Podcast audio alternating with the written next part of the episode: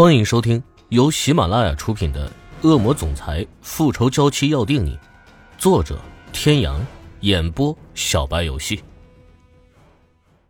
第一百四十三集，关莲娜回头对着欧天雄点了下头：“嗯，我知道了，欧伯伯，我会注意的。”出了医院，坐在车上，亮子赌气坐在一边。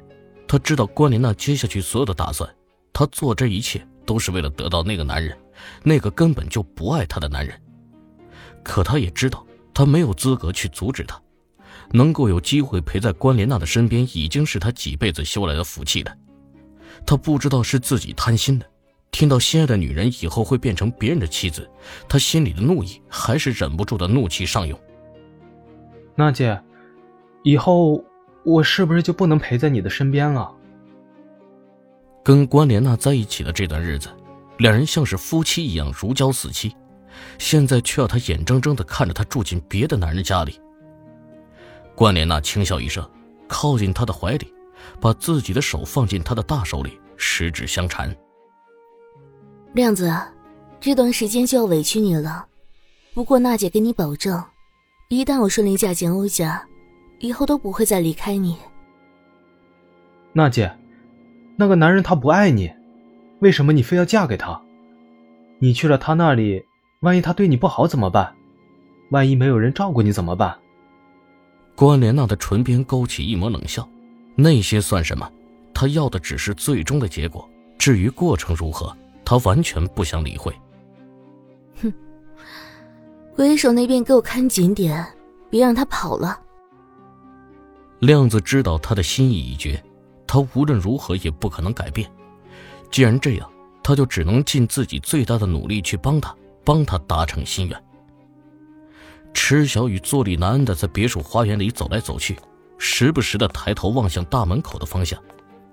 白花花的毛团子在他的脚边跳来跳去，好几次都差点把他绊倒。他无奈的把毛团子抱起来，放在一边的座椅上，摸摸他的头：“小家伙，乖一点哦。”姐姐现在没有心情跟你玩。毛团子像是听懂了他的话，俯下身体，乖乖的趴在地上。昨夜欧天雄并没有在别墅留宿，只留给他一句“等结果就走了”。他一夜无眠。今天一早起来就在这里等，已经过去大半天的时间了。以欧氏私人医院的能力，DNA 比对结果充其量也不过一两个小时就能出来，为什么这么久了却一点消息都没有？他在心里安慰自己，没有消息就是好消息。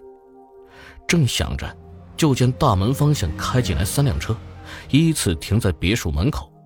中间那辆车上下来的，正是让他等了一天的欧天雄。他的心开始砰砰砰的剧烈跳动起来，紧张的感觉瞬间遍布全身。此时他才发现自己的手心里全是汗水。欧天雄一下车就看到了他。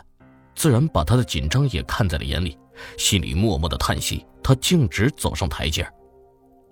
池小雨犹豫了半天，他在这里等了这么久，现在终于要知道最终的结果了。可偏偏在这个时候，他却又害怕知道了。他咬了咬嘴唇，脸上带着一抹坚决。不管怎么样，事情已经到了这个地步，他就算是逃避也解决不了问题。也许事情并不是他想的那个呢。他拍了拍自己的胸口，给自己加油打气，随后也跟进了别墅。来到书房门口，门没有关，他知道欧天雄一定是在等他。敲了两下门之后，他走了进去，反身关上门。办公桌上摆了一个文件袋，欧天雄站在窗前，并没有说话。池小雨知道，那里面肯定就是自己想要知道的那个答案。他上前去拿过文件袋。动作没有丝毫停顿的解开了线头，拿出里面那张薄薄的纸页。在看到相似度为百分之八十五的时候，他的脑中闪过一片白光，那张纸飘飘悠悠的落在了地上。他必须用手撑着桌子，才能让自己站稳。掉落在脚边的纸页白的刺眼。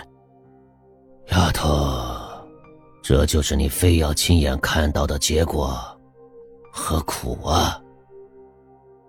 欧天雄知道这个结果对他来说打击有多大，算起来，他跟这个女孩子才是第二次见面，可他却能看得出来，这个孩子很爱他的儿子。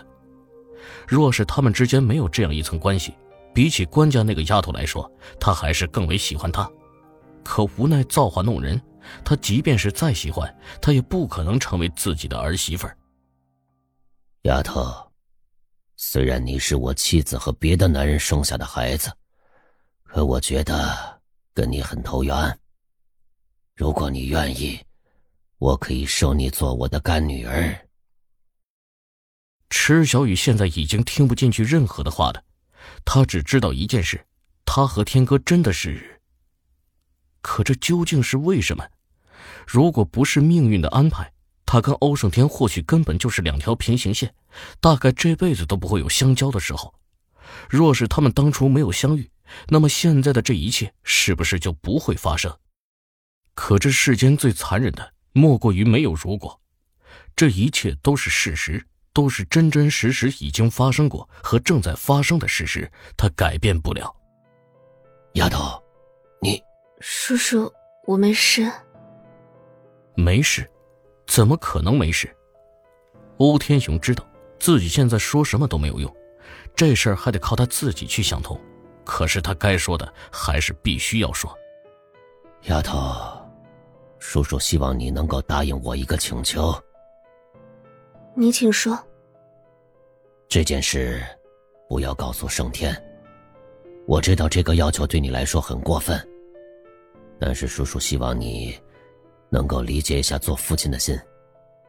盛天的个性你应该很了解，他要是真的爱上一个人，那就是一辈子死心塌地，哪怕这个人跟他的关系不被世人所接纳。欧天雄说到这里，停顿了一下，他也不想再去残忍的伤害这个无辜的女孩，可他又有什么办法？狠了狠心，继续道：“可如果那样的话，你和他就会一辈子活在别人的唾弃当中，并且你们一辈子都不能拥有自己的孩子。丫头，你好好想想，难道这就是未来几十年？”你想要的生活吗？叔叔不逼你，怎么做，全看你。说完，留下池小雨一个人走出了书房。他无法再继续说下去了。他知道失去爱人的痛苦，这种痛苦犹如切肤之痛，没有经历过的人是无法感受到的。他相信，只要给他时间，他一定会做出正确的选择。书房里变得很安静，听不到一丝的声音。这种安静让池小雨感觉到恐慌。他缓缓地坐了下来，环抱住双腿，将脸整个的埋了进去。他的世界观已经崩塌，就像是不会游泳的人跌进水里一样。即便是拼命的挣扎，也看不到活下去的希望，只有双手双脚不停的扑腾。可那又有什么用？只能稍稍减缓沉入水中的速度，却最终还是会沉下去。各位听众朋友，本集到此结束，感谢您的收听。